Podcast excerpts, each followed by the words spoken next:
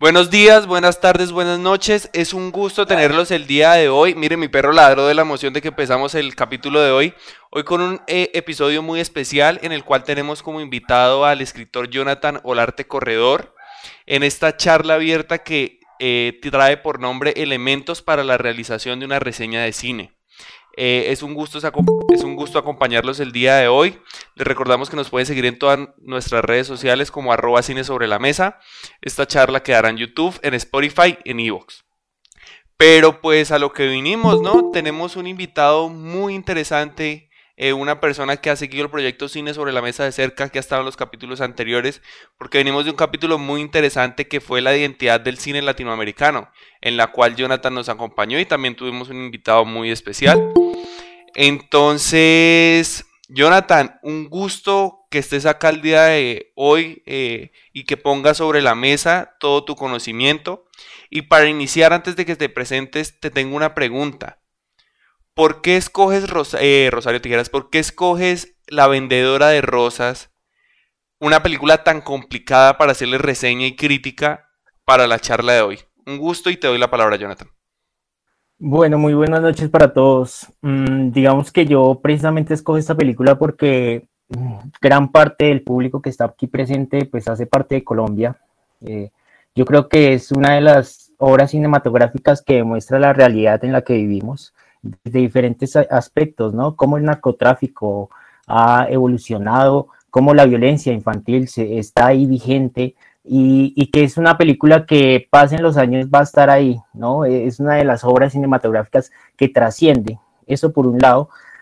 Otro aspecto que me llama mucho la atención es que eh, siento que Gaviria con esta película demostró que en Colombia se puede hacer gran cine, ¿no?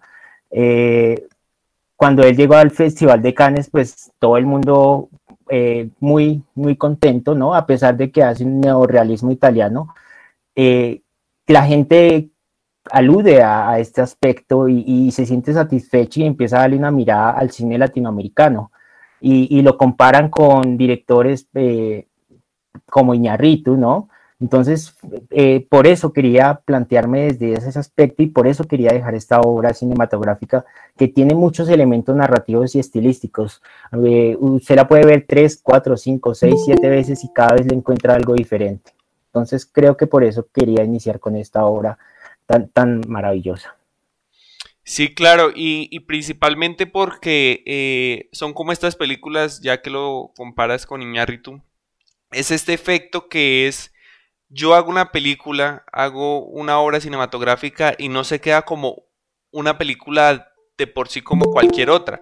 Normalmente hay películas que a pesar de que son muy criticadas, amadas por muchos y, odiadas por otros, que lastimosamente sí pasa con muchas películas que las odiamos sin, sin necesidad. Eh, y esta película hace un corte, hace como un, un antes y un después en el cine colombiano, lo que hace muchos años había hecho eh, la película de, eh, pues, esta película que todos conocemos de la estrategia del caracol. Entonces, pues, eh, dejamos que tú guíes esta charla. Recuerden que todas las películas las pueden dejar en el chat y, Jonathan, pon sobre la mesa todo tu conocimiento. Bueno, entonces eh, el objetivo de esta conferencia es primero, a partir de una serie de elementos cinematográficos, a partir de evidenciar cómo nace el cine, cómo relacionarlo desde el siglo XIX, voy a empezar a esquematizar de qué manera uno puede hacer un análisis y crear diferentes textos en términos de, de ver la obra cinematográfica como un texto estético, ¿no? Fíjense que en estos momentos esta obra precisamente nos puede mostrar diferentes realidades y ese es el objetivo en estos momentos. ¿Listo? Parto del siguiente elemento, el sino del avión.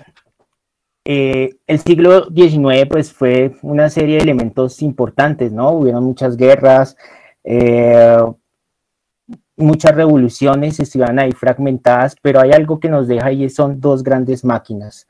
Una experiencia de volar del ser humano la necesidad de navegar, de ver el aire, de ver eh, por las nubes, ¿sí? Ver el mundo desde abajo. Y estamos hablando del avión, ¿sí? Por otra parte, el reflejo de la realidad, un ojo objetivo, captar la vida para poderla reproducir. Fíjense que estos dos, dos máquinas, estas dos máquinas que están aquí evidenciadas, nos muestran un efecto importante y es que cogen el mundo y lo acortan, lo mundializan. Gracias al reflejo de la realidad, al ojo objetivo del cine, nosotros podemos viajar por diferentes lugares al que ninguna experiencia del ser humano pudiera llegar a realizar, ¿no? Podríamos viajar al infierno, podríamos llegar a conocer marcianos, extraterrestres, y asimismo, piensen en esa persona que quería viajar por el aire. Entonces son dos herramientas, son dos máquinas que de alguna manera empiezan a acentuarse en este fenómeno del siglo XIX. Y también quiero poner esto en tela es porque el cine es muy jovencito, ¿sí? Entonces, a veces ustedes están con sus padres y le dicen, venga, pero ¿cómo hacer una crítica de cine? Si yo una película y me parece mala, pues ya es mala y paré de contar. No, acá eh, este es el ejercicio que vamos a retomar y es cómo ver semióticamente, cómo ver narrativamente y estilísticamente la obra cinematográfica. Tres elementos que voy a tener en cuenta para ese análisis eh, de una reseña y parto de una obra de Tedesco que él dice Parece que las imágenes que se mueven han sido especialmente inventadas para permitirnos visualizar nuestro sueño. Uno se puede acercar a diferentes películas y uno puede imaginarse, por ejemplo, como Indiana Jones, ¿no? Uno podría imaginarse otros mundos, otras familias. ¿Qué pasaría si yo viviera en una escala social eh, mejor, ¿sí? Y eso es lo que funciona en el cine. Por eso va la segunda tesis y es la técnica y el sueño están ligados al cine. Todas las personas que están interactuando en el cine son personas, son artistas y son científicos, ¿no? Crear una escenografía también implica tener en la cabeza qué es lo que yo quiero decir y cómo el espectador lo va a abstraer.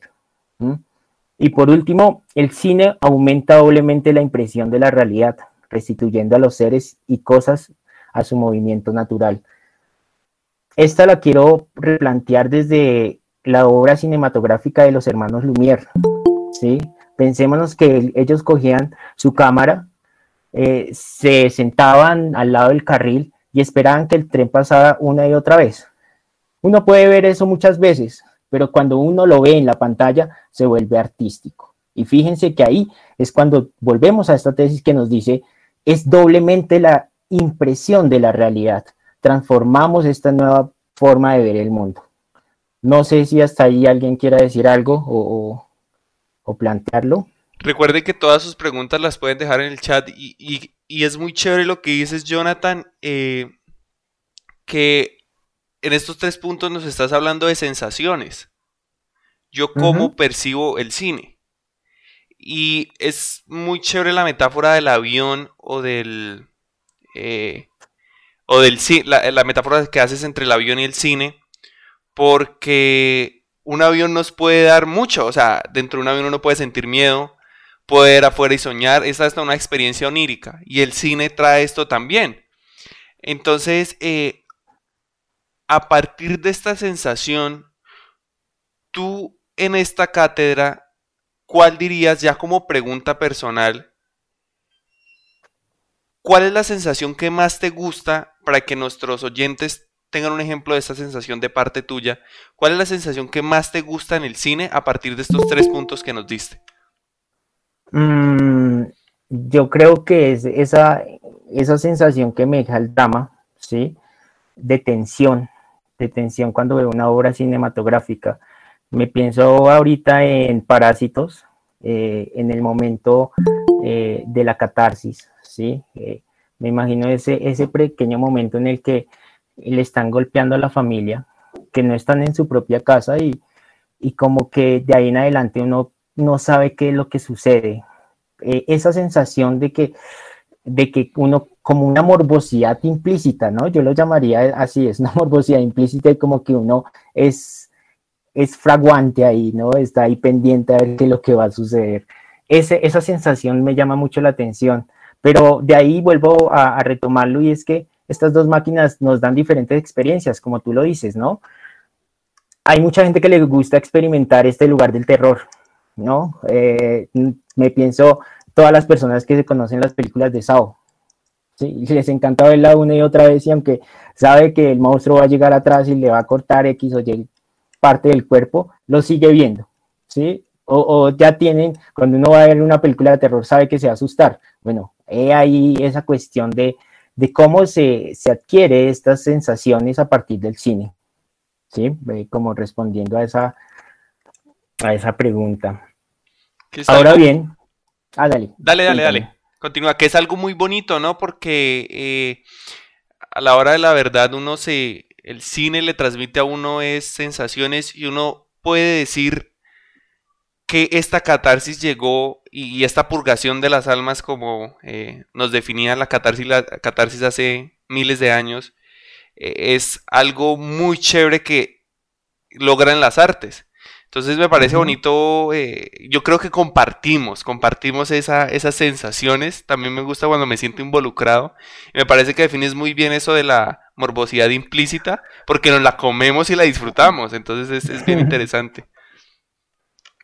Sí, bueno, ahora bien, ya teniendo este esquema de, de qué es lo que yo interpreto por cine, Vamos a utilizar elementos narrativos y estilísticos, estilísticos para la creación de una reseña cinematográfica y parto de la siguiente tesis. La forma es el sistema total en el que el espectador atribuye a la película. No hay interior ni exterior. Cada componente funciona como una parte de la estructura global percibida.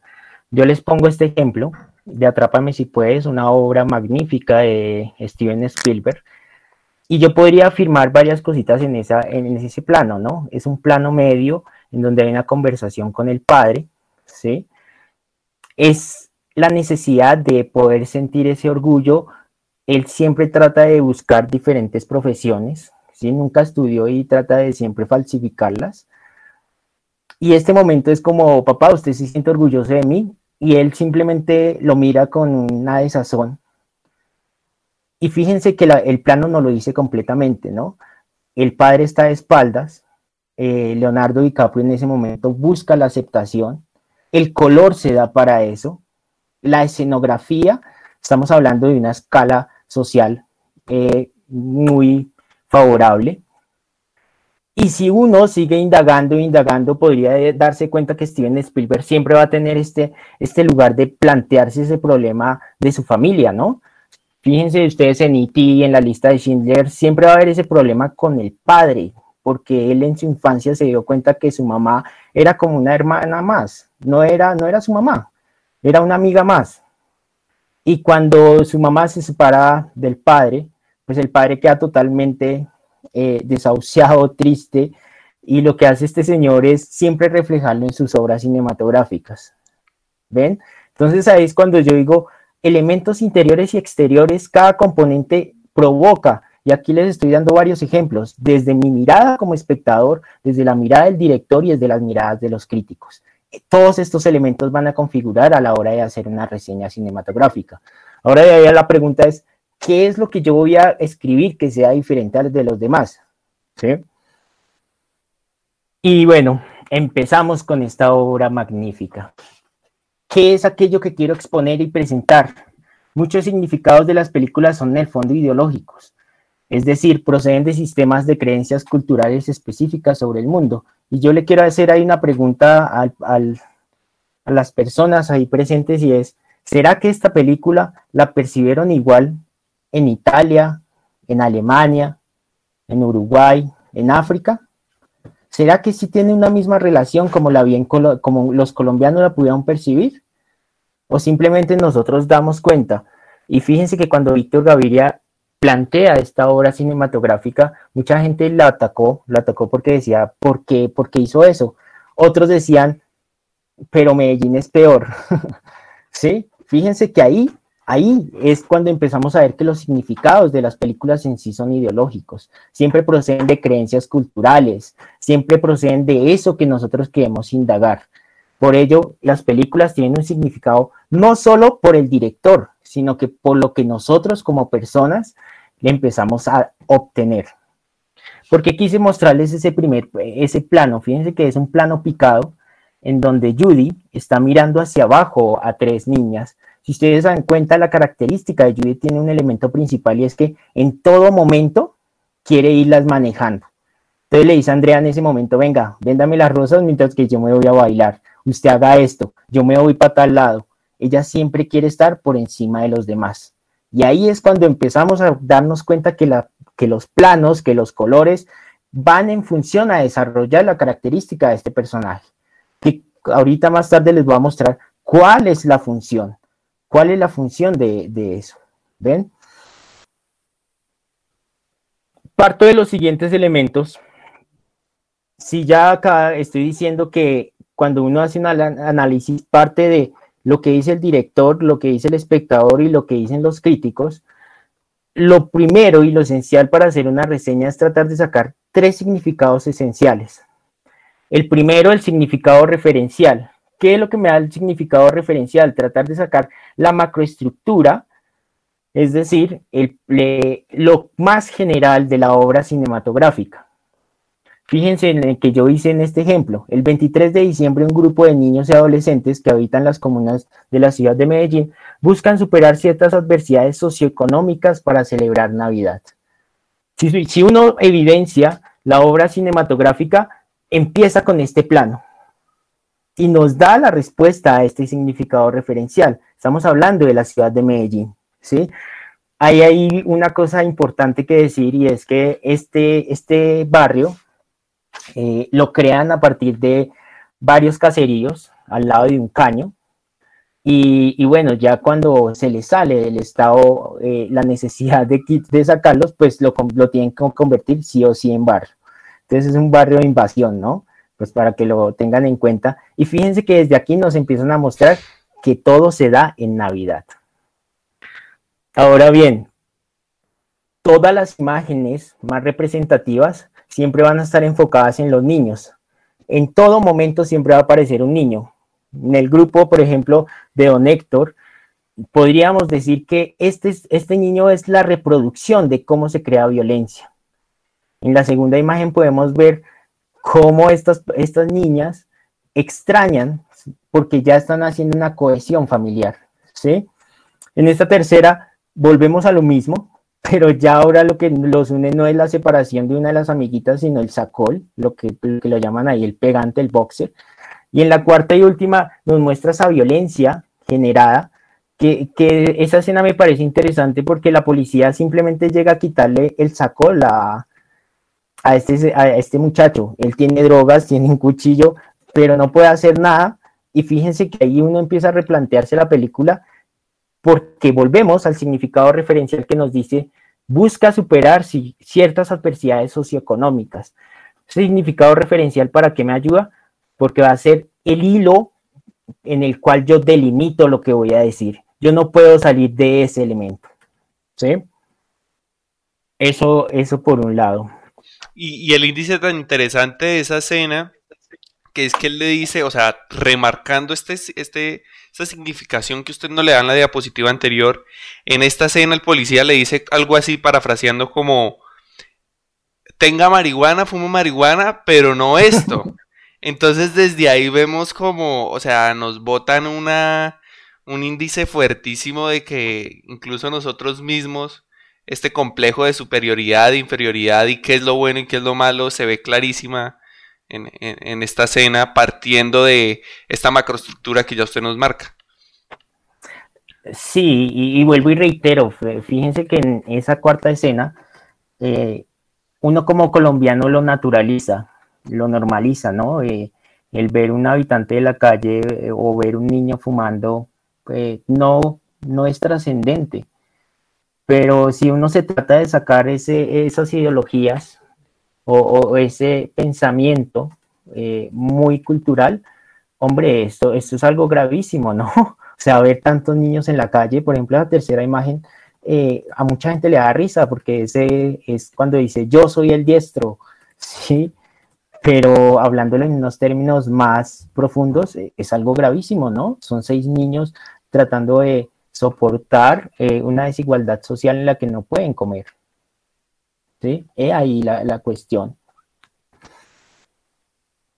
Cuando ya tenemos ese significado referencial, sabemos que tenemos una macroestructura y ahora nos pensamos desde los personajes cómo se puede referenciar eso. Sacamos un índice, sacamos un pequeño fragmento que vamos a llamar el significado explícito. Este nos da la posibilidad de ver cómo narrativamente viaja el personaje a través de esa macroestructura. En este caso, Andrea, una niña de nueve años, escapa de su hogar debido a que su madre la maltrataba y por ello busca a Mónica, una compañera que vive vendiendo rosas en la calle, quien le inspira una vida independiente lejos de la familia. Fíjense que acá, y ahí es cuando empieza a darse cuenta uno eh, lo maravilloso de director que es Víctor Gaviria. Este es el primer plano con el que inicia la película, y seguido de eso, vemos a Andrea salir de la casa, tratar mal a su mamá en un plano que está de color azul, ¿sí? mostrando ese frío eh, de una época de noche que es un 23 de diciembre, ¿sí? y nos muestra ahí de una vez que es Navidad con ese arbolito que está ahí al lado, y nos empieza a referenciar quién es el personaje principal. Seguido de ello, fíjense que les pongo otros dos planos, dos planos finales. El primero eh, hace alusión a Mónica cuando ve a su madre eh, a punto de a punto de morir ella, ve a su madre en estas alucinaciones o como diría Andrea, disilusiones. Eh, y de alguna manera es el momento en el que ella va a morir, ¿sí? Y fíjense que las dos tienen un traje rojo. Un elemento ahí de análisis, ¿sí? Fíjense ahora en este, en este, en esta, en este elemento. Ella sale con una camisa blanca y termina con una camisa roja. Aquí este plano es totalmente oscuro, aquí es cálido porque ya estamos en la fiesta de Navidad y llega con arrepentimiento. ¿Ven? Y las dos que se marcan es este punto, eh, este punto de tensión que es cómo dos niñas sobreviven en el centro de Medellín. Fíjense que es algo, es algo que analizar. Y partimos de ese significado explícito que nos dice narrativamente quiénes son los dos personajes principales. ¿Sí? Bueno, uno podría evidenciar que que Anderson tiene papeles importantes, Judy tiene papeles importantes, la cachetona tiene, pero son en pro a que ellas puedan viajar durante toda la narración. Fíjense que hasta ahora vamos desde el, desde el análisis del elemento narrativo. Este último ya es nuestro punto de diferencia al de todas las reseñas que se hacen comúnmente. Y lo vamos a llamar el significado sintomático. Y es desde mi experiencia, desde mi interpretación de la obra fílmica, como yo empiezo a mirar diferentes formas que me quiere expresar la obra. Yo podría, a partir de esa obra, relacionar el siguiente apartado, que va a ser mi tesis desarrollada en todo el escrito que voy a realizar. Una ciudad inmersa en la violencia y el narcotráfico devela cómo los niños deben afrontar su emancipación forzada, generando experiencias de vida que distan de su derecho a una niñez digna. Fíjense que no, implícitamente uno podría decir, Víctor Gaviria no le interesa eso, a Víctor Gaviria le interesa mostrar la realidad de Medellín, pero yo como espectador me interesa resignificar cómo los niños pierden sus derechos humanos, viviendo una naturaleza que los colombianos están acostumbrados a observar. ¿Sí? Entonces, este significado sintomático es el que marca la diferencia en, diferentes perspectivas. y ahí les doy otros tres ejemplos. Cómo la violencia del narcotráfico es expresada en el cine colombiano. Fíjense que ahí cambia el panorama, ¿sí? Ya no voy a tener estos planos en donde solo hay niños, sino que voy a mirar otros elementos cinematográficos. Si a usted ya no le interesa ver la obra cinematográfica como un texto, un texto estético que muestra una narrativa real, real, ¿sí? Fíjense que ahí podríamos mirarlo como contar una memoria histórica, ¿sí? Pero si a usted no le interesa eso, si usted eh, se quiere dedicar al cine como tal, fíjense que también se puede. Como el cine de Víctor Gaviria se conecta con el neorealismo italiano. Entonces uno podría conectar una obra de feos, sucios y malos de Pasolini, si no estoy mal, de Pier Paolo Pasolini, que tienen la misma dinámica, mostrar cómo eh, un, barrio cerca a, la, donde vive el Papa eh, viven tan mal, hay una desigualdad social. O la última, cómo la obra de Víctor Gaviria le da un nuevo rumbo al cine colombiano. Ahí teníamos una conversación hace poquito con Julián y él me decía, con, esta obra uno podría decir que nace ese fenómeno que, tanto se habla en Colombia y es la pornomiseria, ¿no? Eh, ¿Qué es aquello que se llama pornomiseria, no? Mostrar al, pobre, al pobre colombiano sufriendo, eh, demostrando que siempre vamos a vivir en lo mismo, que no hay una continuación, ¿sí? Y de aquí quiero que ustedes me digan, ¿por qué creen ustedes que dejé esa, esa imagen ahí? Esa imagen que, es tan importante y que yo, yo ahí leí mi, punto de vista. Eh, ¿alguno, ¿Alguno va a, opinar sobre este tema tan eh, interesante que es la pornomiseria que es?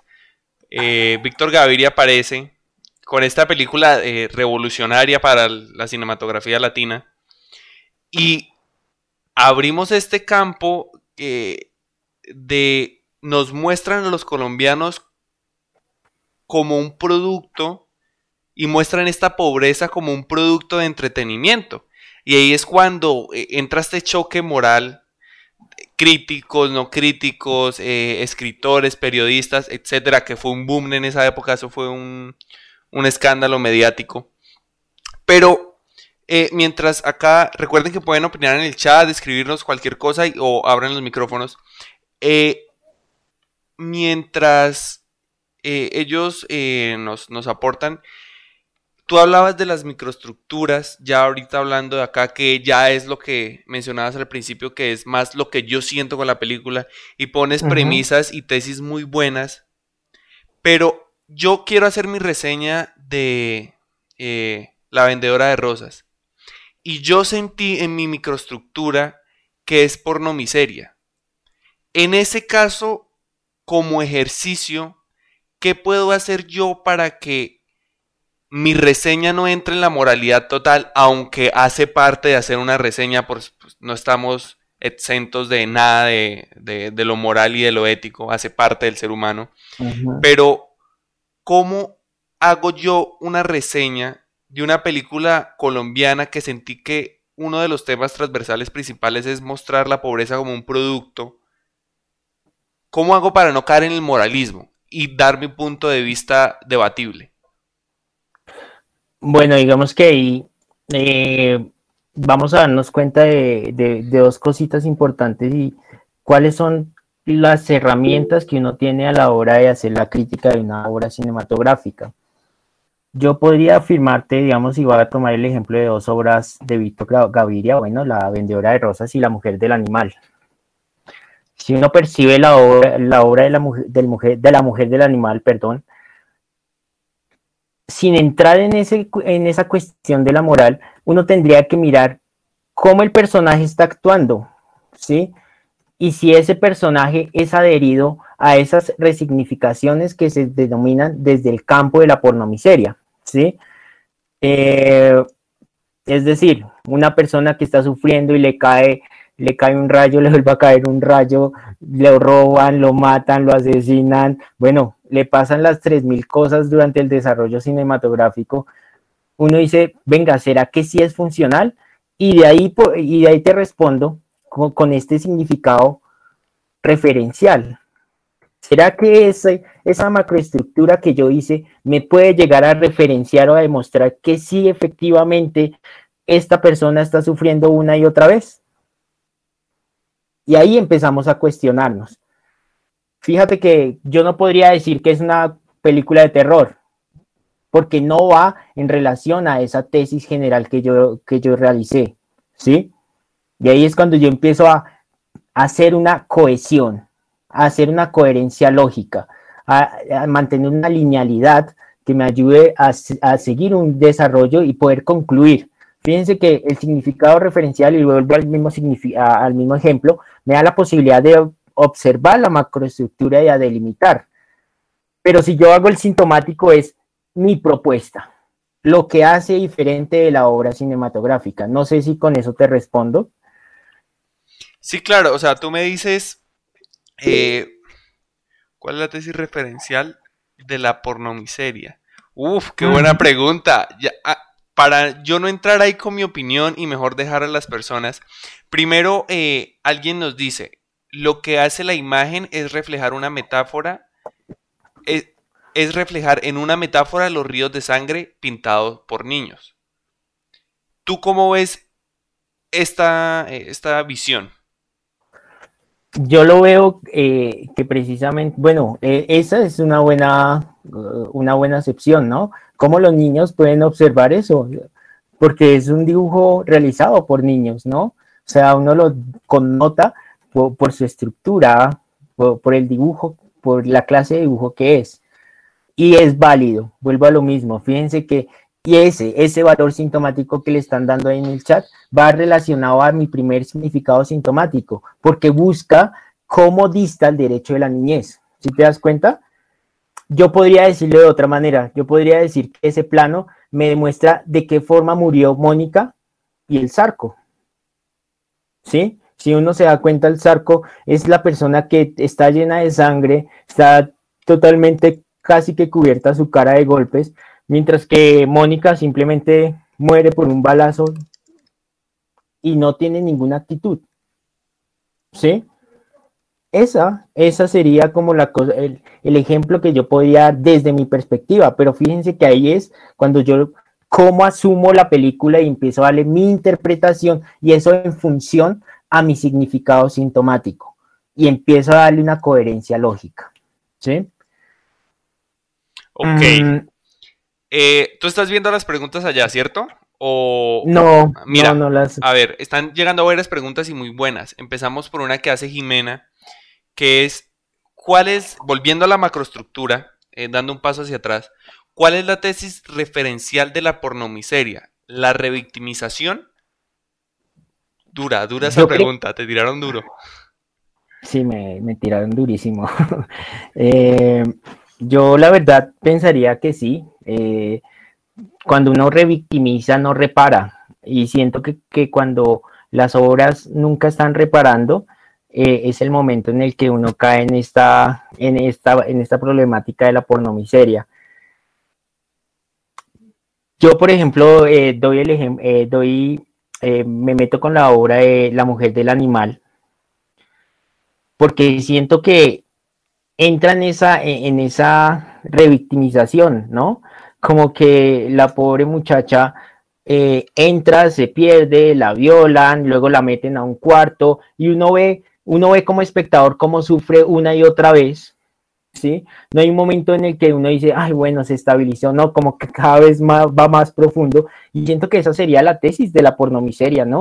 ¿Cómo se revictimiza? Yo creo que esa es la palabra más asertiva, revictimizar, porque es que no hay una reparación, no hay una solución. Digamos, hablando en términos de la estructura aristotélica, no llegamos a esa solución que nos da la posibilidad en final en el que podamos ver que el personaje pudo transportarse por todo este viaje y llegar a, una, a un cambio positivo o negativo. Pero no, eh, eh, como que siempre van decadencia desde su revictimización. Bueno, pero yo ahí tengo una pregunta y es que igual el personaje es reparado al final. Eh, no lo reparan sus acciones, pero ella recibe una reparación y es la muerte, de, al fin y al cabo es la muerte del animal, la reparación que ella recibe. O sea, debe haber una acción de parte del personaje, eh, de parte del protagonista, una acción activa para que la película no caiga en la pornomiseria. Porque en esta película siento hay una reparación, no desde el, no desde su propia acción, pero los sucesos, la vida misma podríamos decir, el destino le, da esa reparación? No sé, es mi pregunta. Bueno, yo, yo la verdad, desde mi punto de vista y, tratando de hacer la narrativa, yo la verdad siento que reparar no implica la muerte de la otra persona, ¿no? Yo, yo digo que más que todo reparar es como, como ella resignifica todo lo que sucedió históricamente, o sea, dentro del proceso, en ese caso de la mujer del animal. Mm, no digamos que, eh, fíjate que ahí es cuando uno dice, eh, Víctor Gaviria dejó eso en un vaivén, porque si uno ve la escena final, eh, sale el animal dejándole la trascendencia a su hermano. Entonces de ahí es, ¿qué estamos reparando? Si ahí Víctor Gaviria nos está diciendo, esto no va a acabar, el tiempo en ese barrio no es lineal, es circular. Es lo que pensaría yo. Pero mira que de ahí nace algo muy interesante, ya que dices eso, yo pienso en una frase de, Víctor Gaviria y me voy a una película de Gaspar Noé que se llama Irreversible, yo creo que la hemos visto. sí, claro. Que yo las he visto ambas y me voy a esta frase que cuando sale eh, esta película de la que hablamos, Víctor Gaviria dice en una conferencia, para en Colombia, para encontrar no hay que escarbar mucho.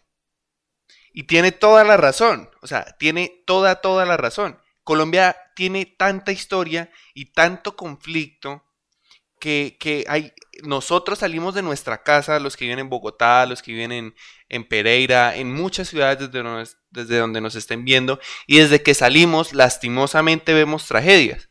Entonces, para seguir con las preguntas de ellos, a mí me nace una pregunta.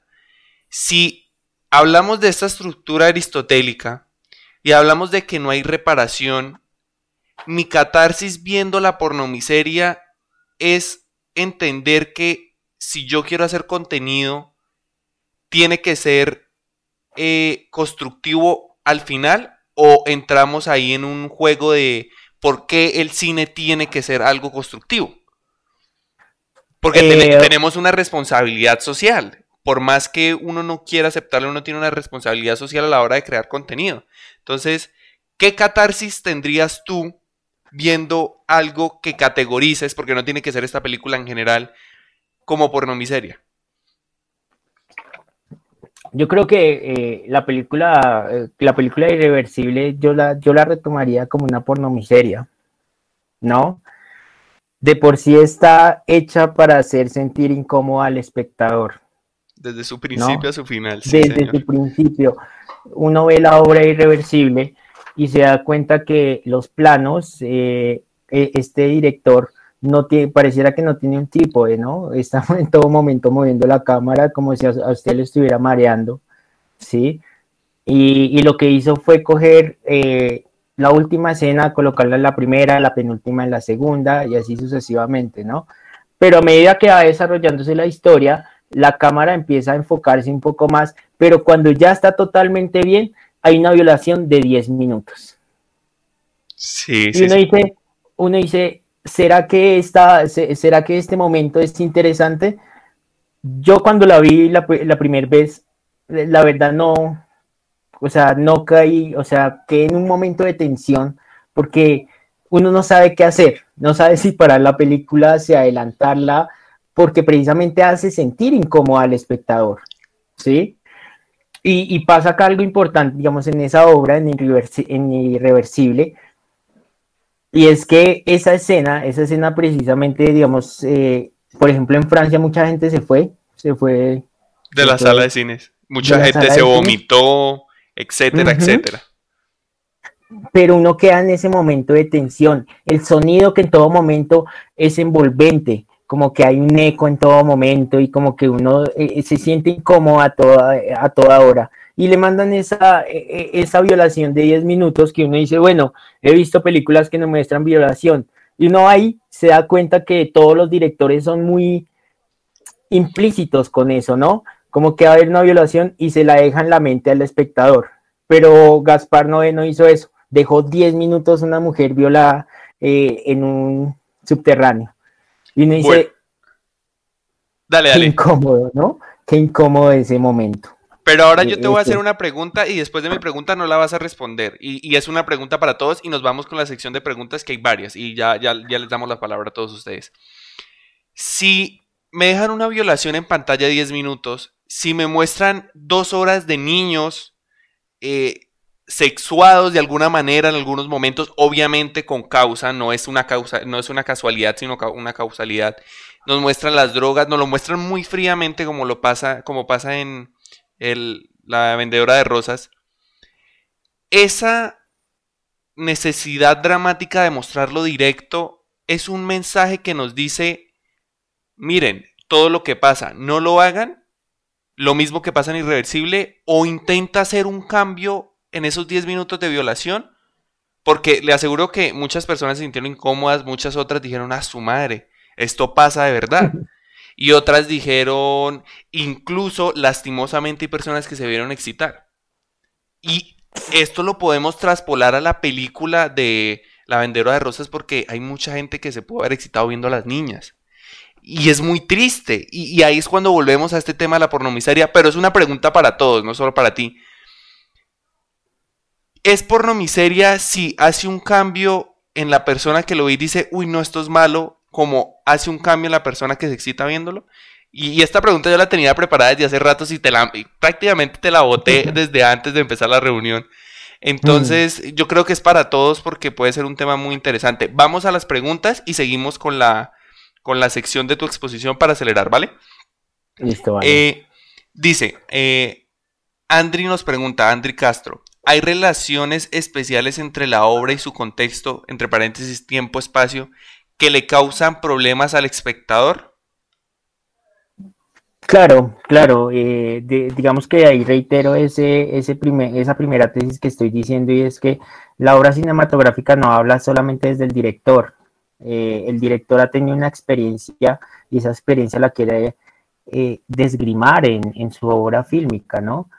Y eso pasa con todos los artistas. Todo artista siempre quiere mostrar desde su punto de vista la realidad, ¿sí?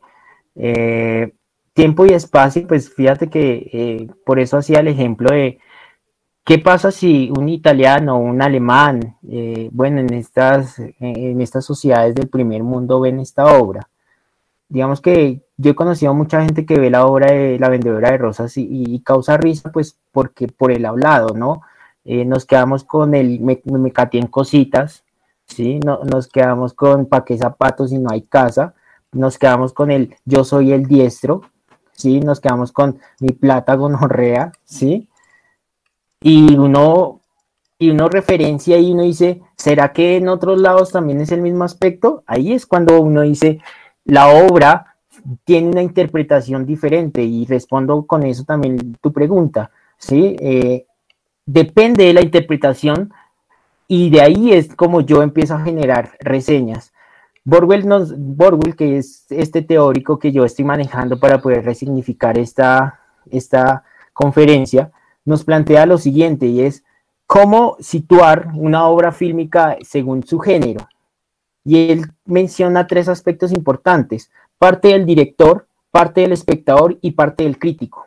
¿sí? Yo puedo decirles en estos momentos, para mí la vendedora de rosas no es, no es pornomiseria, pero si ya hay un estatuto, si ya se universaliza como miseria, pues sabría que adherir a eso. En mi caso, en mi caso siento que no, porque siento que todos llegan a una solución.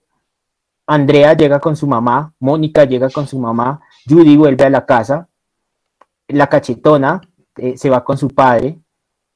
La única que se queda dentro de todas las amiguitas es Claudia, pero es porque Claudia es como esa representación que nos da la posibilidad de no hay un cambio en la niñez ni la violencia infantil. Ok. Sí, y, es muy interesante, ¿no? Volvemos a este tema de lo subjetivo, lo que yo siento, las, sensaciones. Vamos con otra pregunta. Nos dicen por acá, eh, ¿cuál sería la escena que más describe la realidad de Colombia en la película? Mm, Déjame mirar, yo creo que la escena que más es este paralelismo. No más de esa ley del ojo. Yo creo que esa es la que más resignifica el país. Y, siento que es una, es una referencia implícita que nos está dando Víctor Gaviria. En la primera escena es el primer momento en donde el Zarco coge la pistola y mata a una persona simplemente porque no le dio parte de su marihuana. ¿Sí?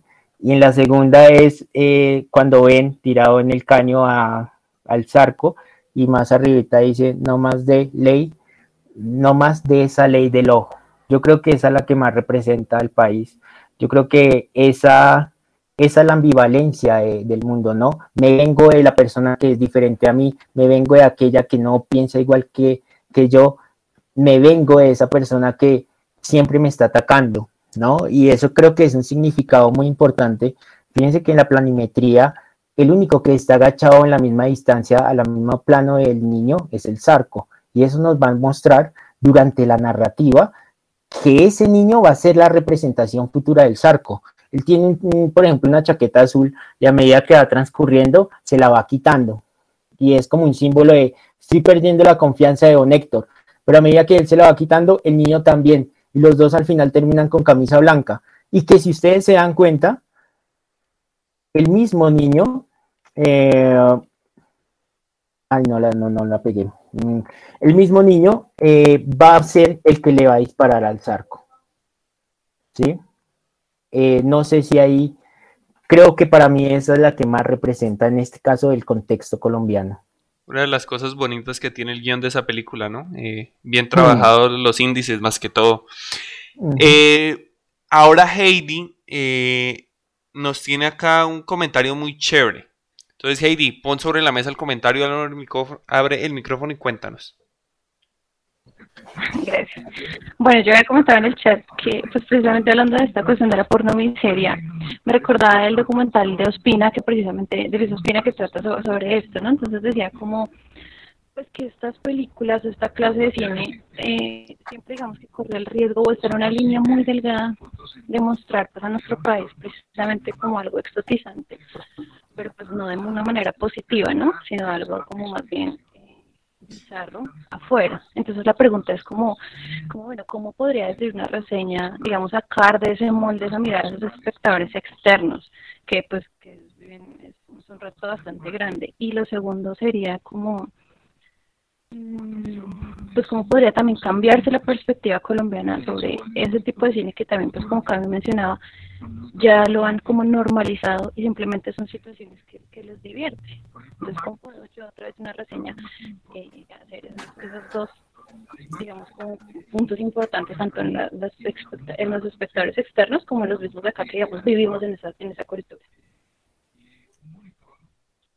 bueno, mm, respondiendo a esa pregunta, digamos que voy a ir a un fenómeno, a un concepto que se llama esteticidad, esteticidad en el arte, y es cómo el ser humano naturaliza una acción que no debería estar bien, ¿sí?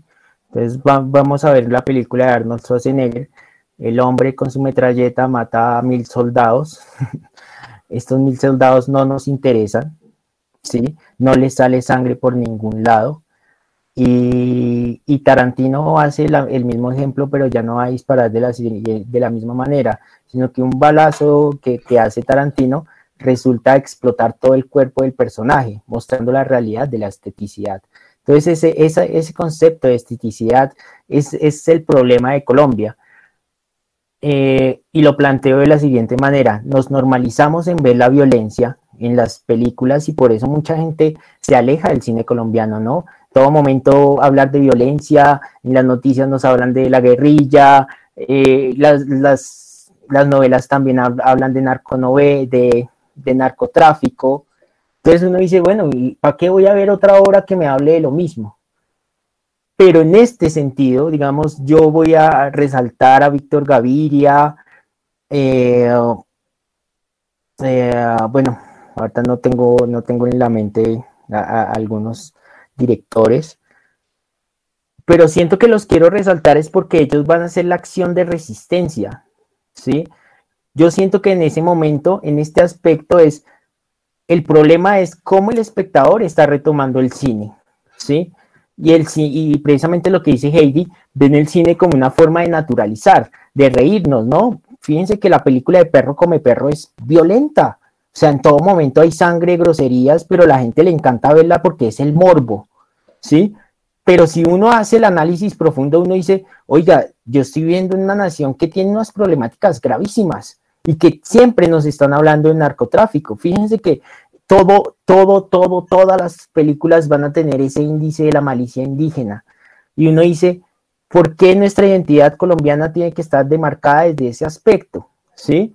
Pero yo, yo, Jonathan Camilo, quiero verlo de que el cine colombiano puede ser una forma de resistencia cultural, en la cual yo observo eso y sé qué es lo que no debo hacer. Sé que no debo naturalizar el hecho de que hay personas en la calle. Sé que no debo naturalizar que existan niños que estén consumiendo drogas en la calle, robando, matando. He ahí el problema y esa es la cuestión en la que deberíamos centrarnos. Y vuelvo y reitero lo mismo, si uno hace el, el bosquejo histórico del cine en Colombia, es muy complicado porque estamos acostumbrados a consumir mucho cine eh, norteamericano, ¿no? Estamos acostumbrados a ver la película de los Vengadores, que no está mal, porque el cine también es espectáculo. Yo no necesito ir a ver una película todo el tiempo y analizarla. No, yo, yo si quiero ir a ver a una película de Adam Sandler y reírme, lo puedo hacer. Pero estas narrativas, y hasta que nosotros no salgamos de ese conflicto armado, créanme que el arte no va a salir de ese lugar, porque se los voy a plantear de la siguiente manera. Francia sale de las vanguardias, sale de todos estos conflictos después de la Segunda Guerra Mundial y crean otros estilos de artes porque ya pudieron conciliar esta reparación. Pero aquí, ¿qué? Si nosotros no consumimos arte, no consumimos cine, ni siquiera leemos a Colombia. Sí, y, ahí el problema. Y es que es muy chévere lo que dices porque el arte y el arte mundial más que todo lo que ha sido la literatura, la poesía y la música y la pintura que vienen siendo pues las artes principales, más que todo la poesía. El arte es algo muy reaccionista. O sea, y todos los, todos los movimientos artísticos nacen de reacciones. El naturalismo nace de la reacción porque se cansaron del romanticismo. Y, y es difícil que nosotros dejemos de hacer este tipo de cine porque todos los días lo estamos sufriendo y hasta que no nos cansemos, hasta que no paremos, vamos a seguir reaccionando. Y esto es un punto muy fuerte que tiene Víctor Gaviria, que él es muy criticado por la forma por la que plantea las películas, pero es que no es culpa de él que nosotros veamos divertida nuestra realidad. Y, es, muy chévere ese análisis y, me parece un análisis muy chévere por, por eso porque somos, eh, el arte es reaccionista y nosotros reaccionamos, eh, algunos bien, algunos mal, y, a las obras de Víctor Gaviria suelen reaccionar con risa, y no es una comedia. Y ahí hay varias cuestiones súper importantes. Muy chévere, Jonathan. Muy chévere lo que dices porque es una realidad con la que chocamos todos los días. Pero sigamos con las preguntas, sigamos con las preguntas. Eh, por acá, ah, hace un rato nos hacían una pregunta que decía, para el personaje, ¿cuál era la reparación que necesitaba? Y tomemos este personaje como los personajes en general, puedes tomar uno de la película que quieras, pero según tú, dentro de la película, para eh, darle más énfasis a la pregunta, ¿cuál es la reparación que necesita el personaje dentro de la película? Antes de responder, eh, quiero hacer una pequeña aclaración. Si no me equivoco, creo que eh, esa pregunta la hicieron cuando estaban haciendo la comparación con la mujer del animal. Solo una pequeña aclaración. Vale, Cami, gracias. Pero, la pregunta se queda tal cual, tranquilo, tranquilo. Cami y su excelente aparición. bien, bien, bien. Sí, eh, digamos que, bueno, mm, digamos que con, con la mujer del animal me, gustaría hacerle el análisis para poder responder esa pregunta, ¿no? O sea, tengo ahí, o sea, yo la vi como unas dos veces, tres veces, pero, pero trato de, repensarme, pero prefería, preferiría responder con lo siguiente, y es dependiendo de la característica que tiene el personaje, es la solución de la reparación. ¿sí? Desde el comienzo nos empiezan a demostrar, toda obra cinematográfica nos empieza a caracterizar al personaje. Voy a hacer el ejemplo con Andrea. ¿No? Andrea es una persona codependiente. Si ustedes la ven en todo momento, ella dice, sí, yo le vendo las rosas porque quiere ser parte del grupo, yo le barro, yo le acompáñeme a vender estos patines. Ella busca esa necesidad de poderse sentir eh, identificada en un grupo, ¿sí? ¿Cuál es la finalidad de ella? Fíjense que la, la finalidad de reparación es esa misma, que la mamá la observó y le dio ese lugar de identidad que ella se merece, que es el póstulo de hija. Ella tiene la posición de hija. Si se dan cuenta, ahí es cuando yo digo, la reparación va según la justificación o según la argumentación o según la caracterización que tiene el personaje. Lo planteo con Mónica, desde comienzo Mónica, desde comienzo con Mónica nos están diciendo que la reparación es encontrarse con la mamá. ¿Sí? Uno ve la primera escena de Mónica y está buscando Sacol eh, consume esta droga, ve a la mamá ya y le pregunta, mamá, ¿usted por qué me dejó acá sola? El famoso objeto de valor. Exactamente. Fíjense que ahí es cuando uno dice, la reparación de ella es encontrarse con su mamá. Pues tristemente ahí fue la muerte, ¿sí? Pero ella puede reparar, ¿sí? Desde, hablándolo en términos desde la realidad del que se da dentro de esa obra cinematográfica. Tengan en cuenta que es que estamos hablando de diferentes realidades, ¿sí? A pesar de que sí, no uno ve el neorrealismo ahí en todo su esplendor, es la realidad de la película, ¿sí? Es la realidad de la película. Entonces, por eso alguien dirá, no, pero es que reparar la muerte no creo que sea reparación. Desde la película y desde la característica del personaje es su forma de reparar. Sí, un poco eso. Ok. Acá Alejandro, para seguir con las preguntas, eh, vamos a darle por ahí hasta las 8 y 40. No sé la gente si, si esté feliz acá en la charla. le damos hasta las 8 y 40, no hay problema, robarte un poquito más de tiempo. Eh, bueno, pues primero que todo quiero agradecerle a un compañero y digamos que el día de hoy eh, ha sido heroico tratar de hacer esta, esta conferencia porque eh, se fue el internet de mi barrio, eh, mi computador se, se, estaba dañando, se fue después la luz, me tocó venirme de un compañero y, bueno, me da pena con él, pero él me dice que siga. Sí, démosle hasta las 8 y 40, la charla estaba pensada hasta las 8 y cuarto, pero como que hay muchas preguntas y, pues está muy interesante y hay muchos puntos de vista muy chéveres. Eh, ya volviendo a lo que nos dicen desde el chat, Ahorita Alejandro eh, Villarreal nos da un comentario al cual yo le tengo respuesta, que era algo así como, pero quiero que la des tú, la eh, figura recurrente en la obra de Gaviria, los personajes sin futuro, los sin futuro, personajes cuya muerte es inminente. ¿Tú qué dirías de este comentario?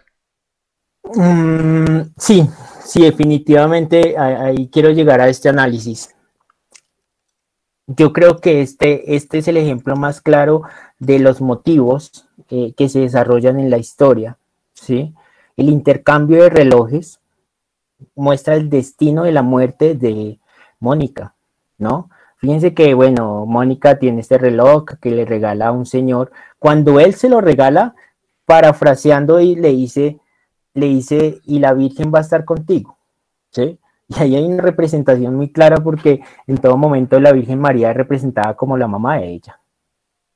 Primer, primer elemento que ya nos está mostrando el destino, el destino inminente de la muerte de estos dos personajes. Y a la abuela le ponen pinta de María, o sea, el vestuario de la abuela también es pinta de, de un ser religioso superior.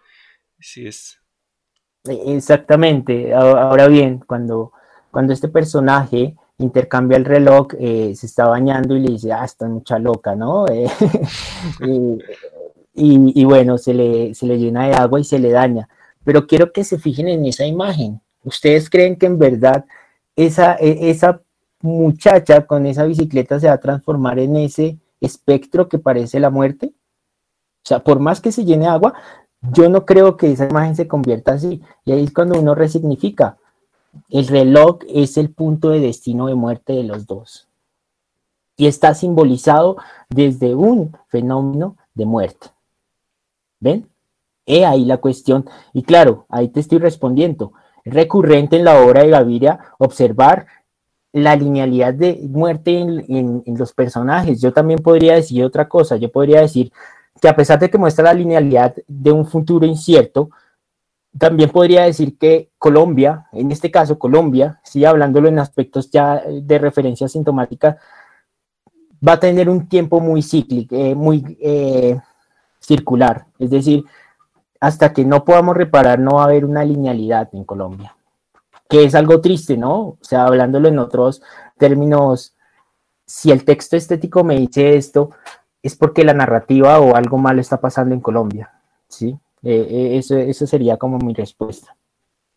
Ok. Eh, acá Oscar nos tiene un comentario. Oscar, cuéntanos. Un, compañero muy, muy que nos acompaña siempre en Cine sobre la Mesa. Entonces. Hola compañeros, buenas noches, ¿cómo están? creo que mi comentario está como orientado a, a un comentario que hicimos el domingo que precisamente e, es parte de esa identidad del cine latinoamericano, ¿cierto? Esa, esa pornomiseria viene a ser como, como parte de la identidad, sobre todo en el cine colombiano puntualmente.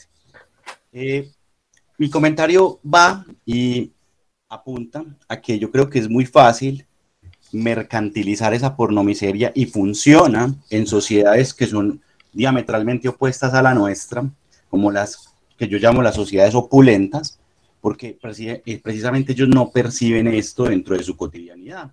Entonces, cuando van y ven este cine, lo que hacen es como un lavado de conciencia, se conmueven, se tranquilizan y se sienten mejor en el mundo, porque entendieron una situación o un conflicto.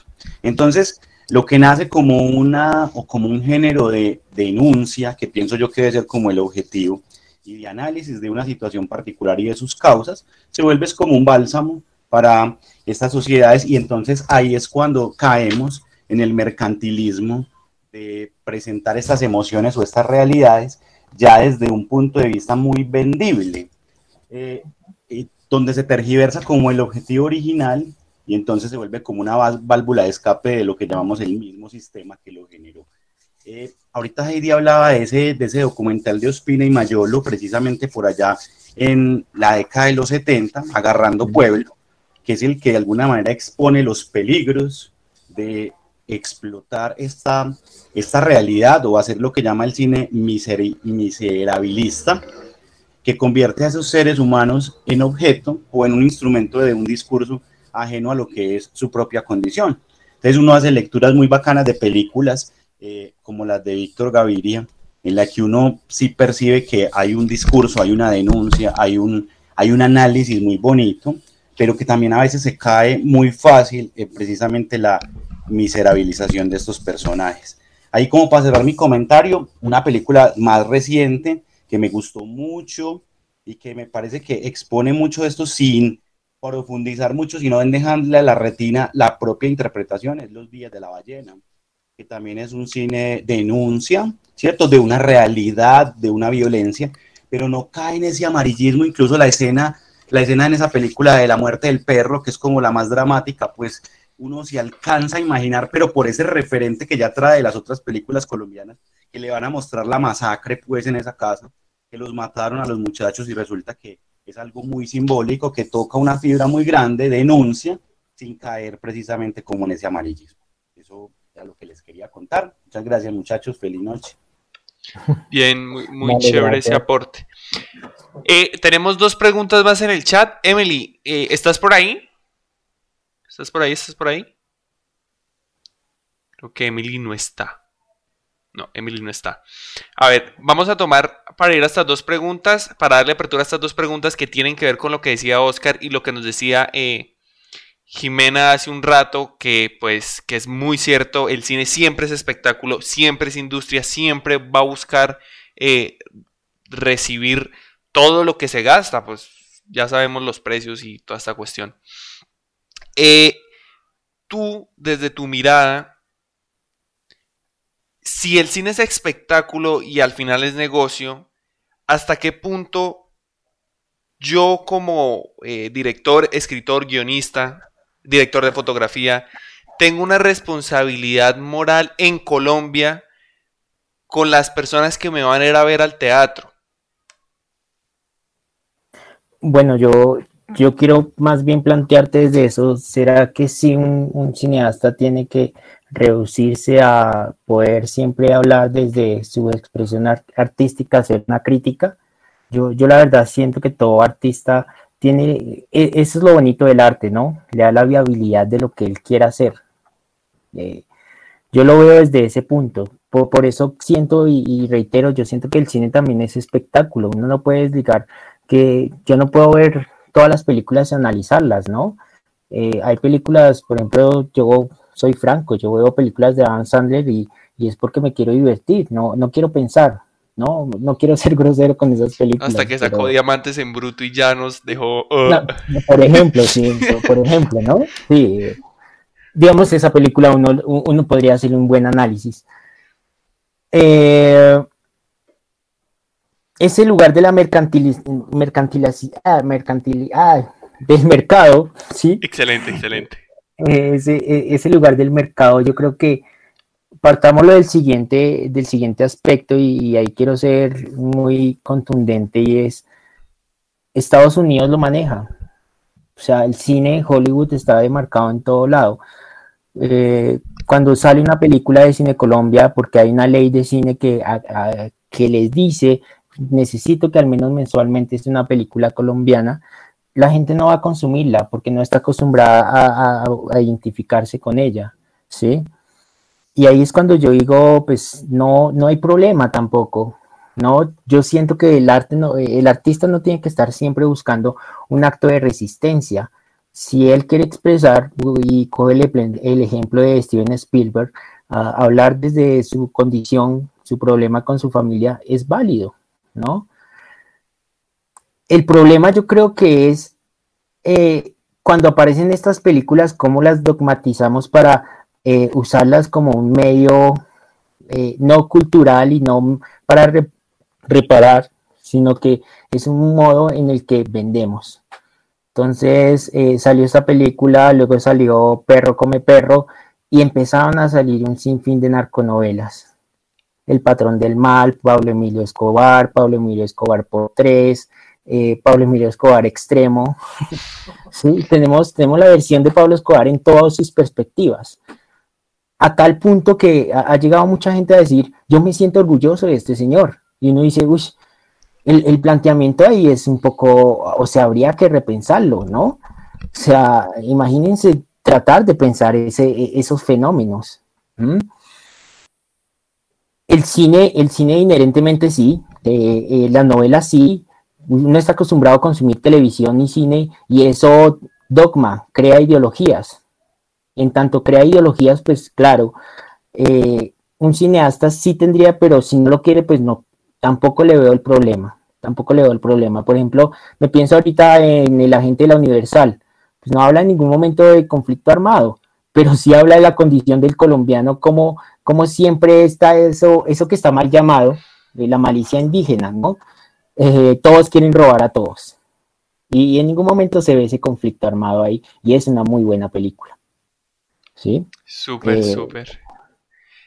Eh, sigamos con las preguntas hasta donde podamos porque creo que no nos va a alcanzar el tiempo para responder todas las preguntas, pero acá había un comentario muy chévere que decía, nos decía una pregunta que nos hacía María que es, ¿cuál podría ser un final alternativo?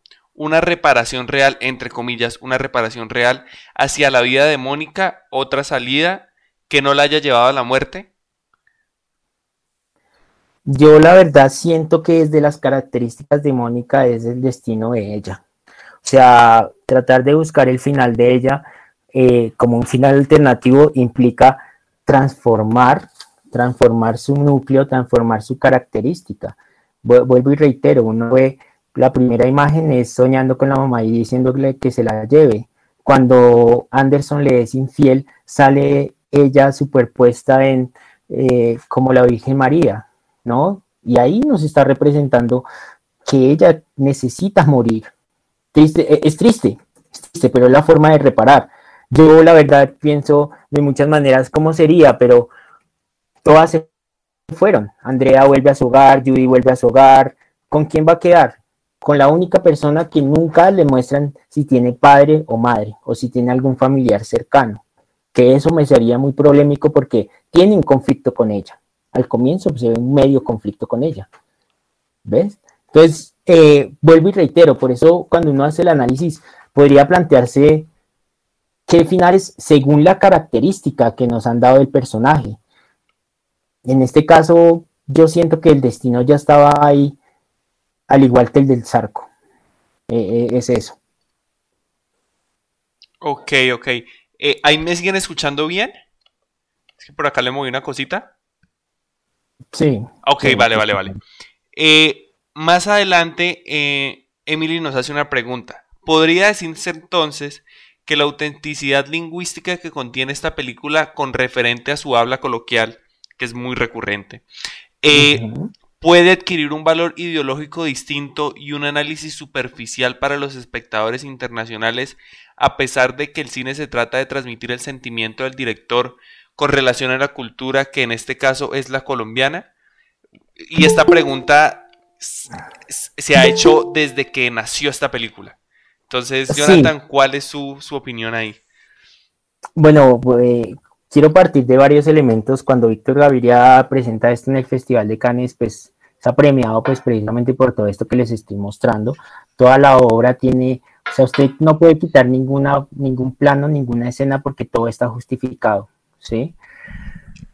Mm, el, acto lingüístico, el acto lingüístico, bueno, ya hablándole en esos términos, eh, el acto de habla depende de la comunidad en la que se está hablando, ¿sí? Por eso hacía el ejemplo en algún momento y es, en la vendedora de rosas, a nosotros nos, nos da, nos reímos, ¿no? Nos reímos de estas, de algunas palabras de se lo chupa lo mango, por ejemplo, ¿no? Es, es, una buena, es, o, o péleme esa teta que no sé qué, ¿sí? Pues son, son palabras muy coloquiales, pero digamos que hay muchas palabras que no se van a resignificar en otros espacios, ¿sí? Ellos no van a entender que ellos hablan así porque están en una escala baja, ¿no? En una escala eh, social baja, ¿sí? Ellos saben que son pobres, pero no entienden el dialecto. Es como si a nosotros nos dijeran cómo sería el dialecto de una persona de estrato bajo en, México. Yo la verdad no lo reconocería, ¿sí? Yo no reconocería en, Alemania cómo sería esta persona. Entonces, con base a eso, siento que eh, la estrategia o el acto lingüístico depende de la, de la resignificación, pero más bien yo volteo la pregunta y siento que no es superficial ante el mundo, sino que es superficial ante nosotros, porque nos quedamos con el acto de habla como una forma de burla y no entramos en la dinámica de todas las problemáticas que nos plantea la vendedora de rosas. Totalmente de acuerdo. Es más, me parece el comentario que enfrasca toda esta charla que hemos tenido. No es cómo lo ven los demás, sino cómo lo vemos nosotros, que somos los que estamos viviendo estas situaciones.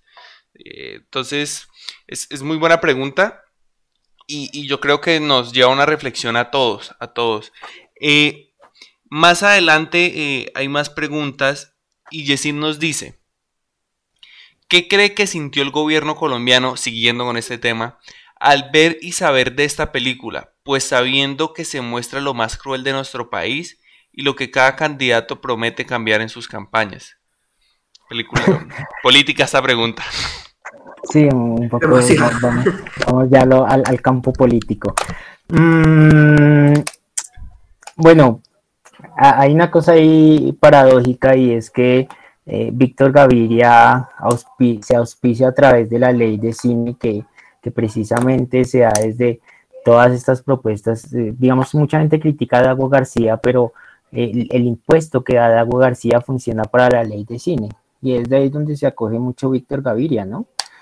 Eh, lo que quiero decir con eso es que el Estado sabe que esa película va a dirigir ante ellos, pero tengan, tengamos en cuenta que estamos en un, en un plano en el que primero pues estamos hablando en el, en el concepto, en, el gobierno de Pastrana cuando se está haciendo los primeros procesos de paz y inherentemente el arte tiene que estar ahí.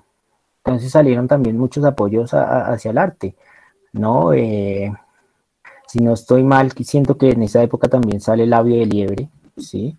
si no estoy mal, eh, sale, salen distintas expresiones artísticas en busca de resignificar eso. O sea, el Estado, claro, el Estado le puede dar molestia, le puede dar rabia, pero no lo puede desligar porque hace parte de lo que está sucediendo y de la realidad. No somos un país tampoco en el que nos cohiben hacer cosas. O sea, tampoco estamos tan mal, ¿no? Alguien puede decir cualquier cosa y, es válido. Y eso pues se lo, se lo agradecemos a Alfonso López Pumarejo eh, cuando vuelve esta sociedad liberal y se desliga de, la Iglesia Católica, ¿no? Estamos hablando de que desde esa época la industria artística en términos de arte, danzas, teatro, eh, ha tratado de buscar lo que quiera contar, ¿no? Y le es válido. El único problema es que eh, no, es no es bien pago. esa es la ambivalencia que hay acá en Colombia. Ok, ya continuando con las preguntas para poder ir cerrando y que es una reflexión como que nos cuentes porque nos has dicho mucho. Y yo creo que más de uno nos vamos con la respuesta de que una reseña es un análisis de lo que sentimos, lo que podemos ver desde sus estructuras y lo que nos quiere contar el director, teniendo claro siempre que pues no puede ser nuestra mirada la única, ¿no?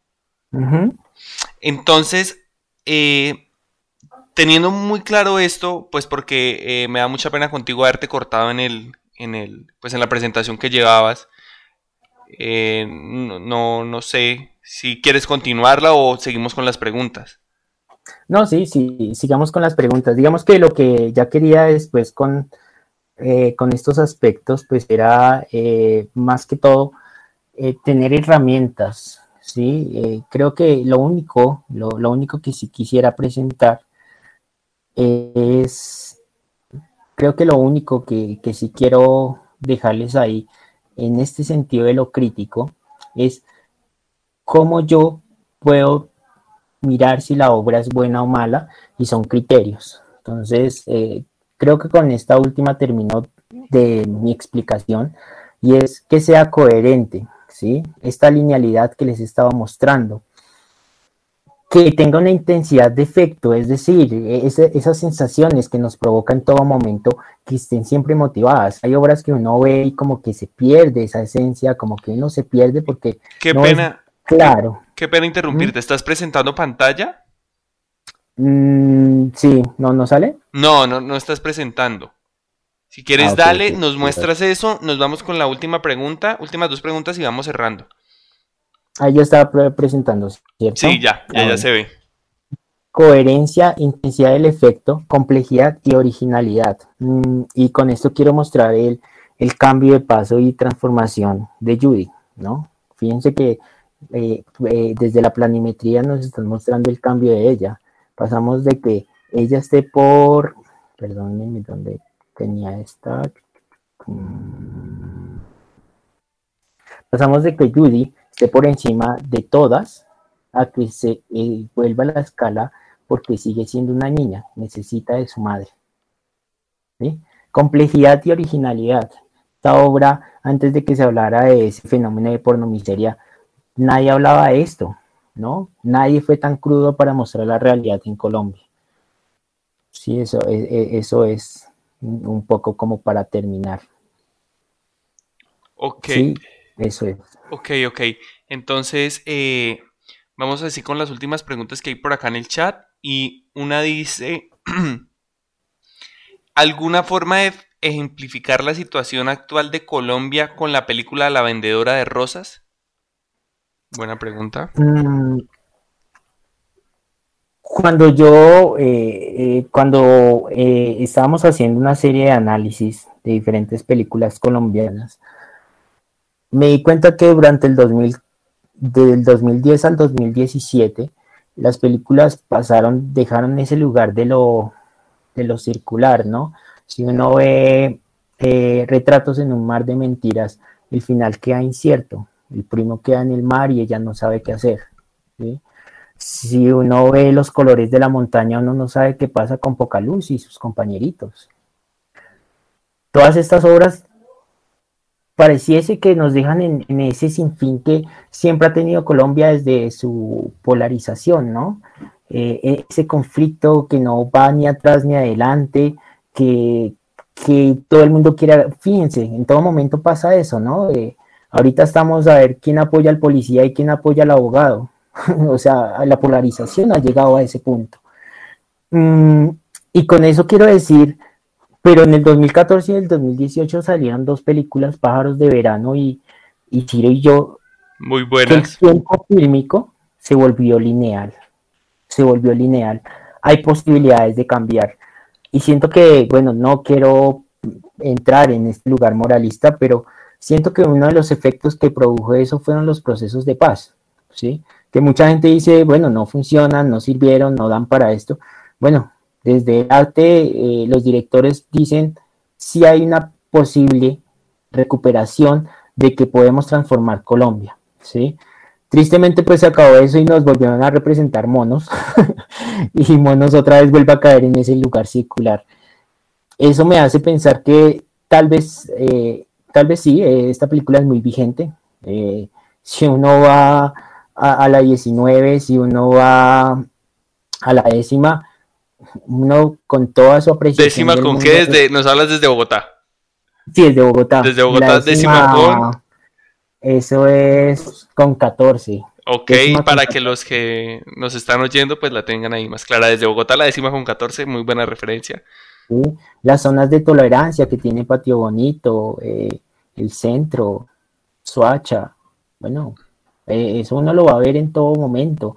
Buenaventura con este, con este barrio que hicieron después de robarle cierto espacio al mar, ¿no? Es, un barrio muy extraño porque, porque es subterráneo, le quitaron parte y, quién va a entrar ahí, ¿sí? Si, si es ahí donde, donde hay un montón de, elementos eh, que precisamente están vigentes de este conflicto armado, del narcotráfico y, de lo que yo quiero buscar en la obra de la vendedora de rosas, la violencia infantil.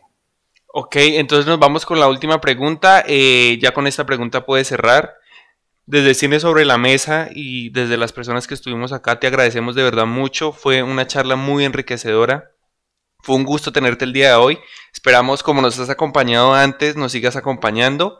Y nada, te dejo con la última pregunta y fue un gusto, un placer eh, aprender tanto de ti hoy. Dice, de Andri Castro, ¿es una película de técnica o de tema? ¿Qué resulta más importante, contar una historia o presentar una técnica cinematográfica?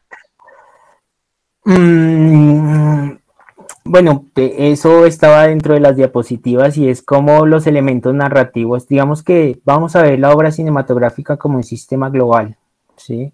Piénsense en su computador, si, si algo se le daña, pues hasta ahí llegó su computador, así pasa con el cine. Eh, la película puede ser muy buena, pero su técnica no está bien contada, pues la, la película se cae por sí misma. De ahí podría replantearme ese concepto de realismo, ¿sí?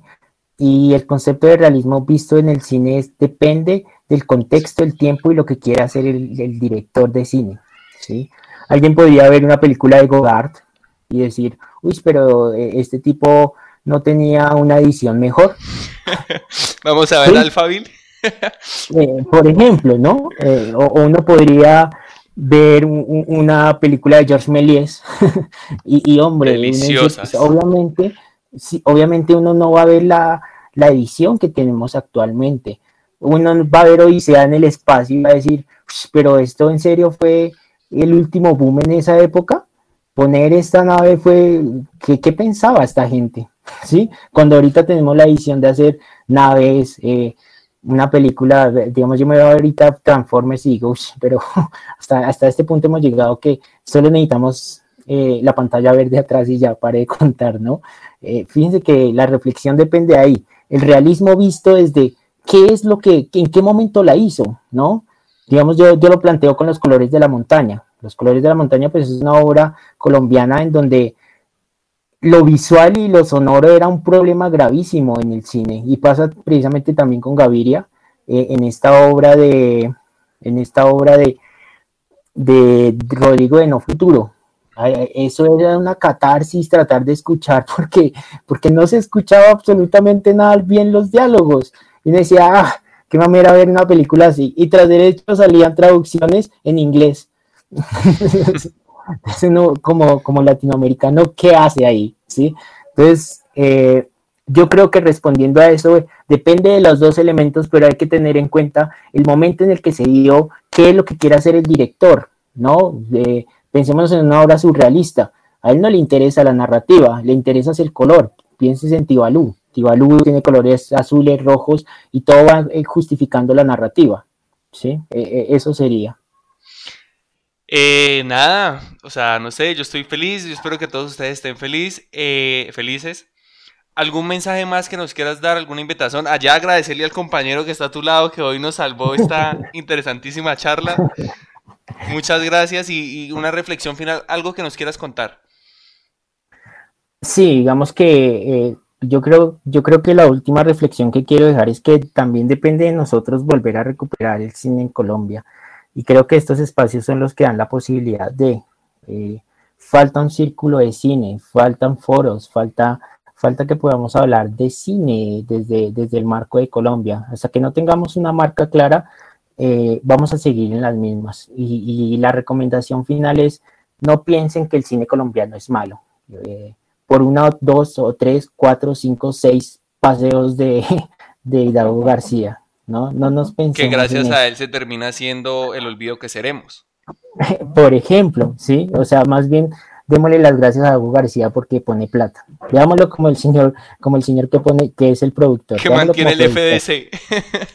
Sí, eh, veámoslo desde ese punto. Y, y, y nada, eh, tratar de apoyar. Sí me quedó mucho en la cabecita este, eh, la, hace ocho días cuando, bueno, el domingo, cuando se pensaba y este, este muchacho decía, esta película nicaragüense, y nadie la había visto. Bueno, ¿qué pasa con nosotros y qué pasa con esa reflexión a Latinoamérica? Y ahí es cuando empezamos a hacer ese concepto de decolonialismo. Pensémonos desde, nuestra, desde nuestro continente, tratemos de ligarnos un poco de esas macro macroviolencias que están vigentes desde el acto cultural y desde la industria cultural que siempre nos plantean. Eh, eso sería como mi, mi, final. Agradezco mucho a todas las personas. Eh, me, me, parece algo gracioso, lo quería decir, eh, y es, me veo seis horas diarias con, con, mis estudiantes y quieren verme todavía en pantalla. no, eso me parece muy paradójico. Y, bueno, agradecerles a ellos, a las personas que me acompañaron, agradezco mucho y, y bueno, a fin de cuentas con todo lo que me sucedió el día de hoy se pudo resolver y, se pudo realizar una, una, buena conferencia. Muchísimas gracias. Ojalá ustedes le tengan este amor al arte que les tienen, los que están escuchando, que le tiene Jonathan, su maestro, su mentor. Eh, fue un gusto tenerlo acá. Y, vamos a cerrar con la misma frase con la que cerramos hace el, domingo, ¿no? Eh, de Víctor Gaviria sobre la identidad de Latinoamérica en Colombia para encontrar no hay que escarbar mucho. Entonces aprovechemos esto, aprovechemos todo esto que nos pasa día a día. Aprovechemos que vamos a salir a la tienda y vamos a comprar mil de huevos y un pan de 500 y vamos a escuchar 10 mil conversaciones en el camino. Aprovechemos todo esto que tiene nuestro país. Jonathan, un gusto.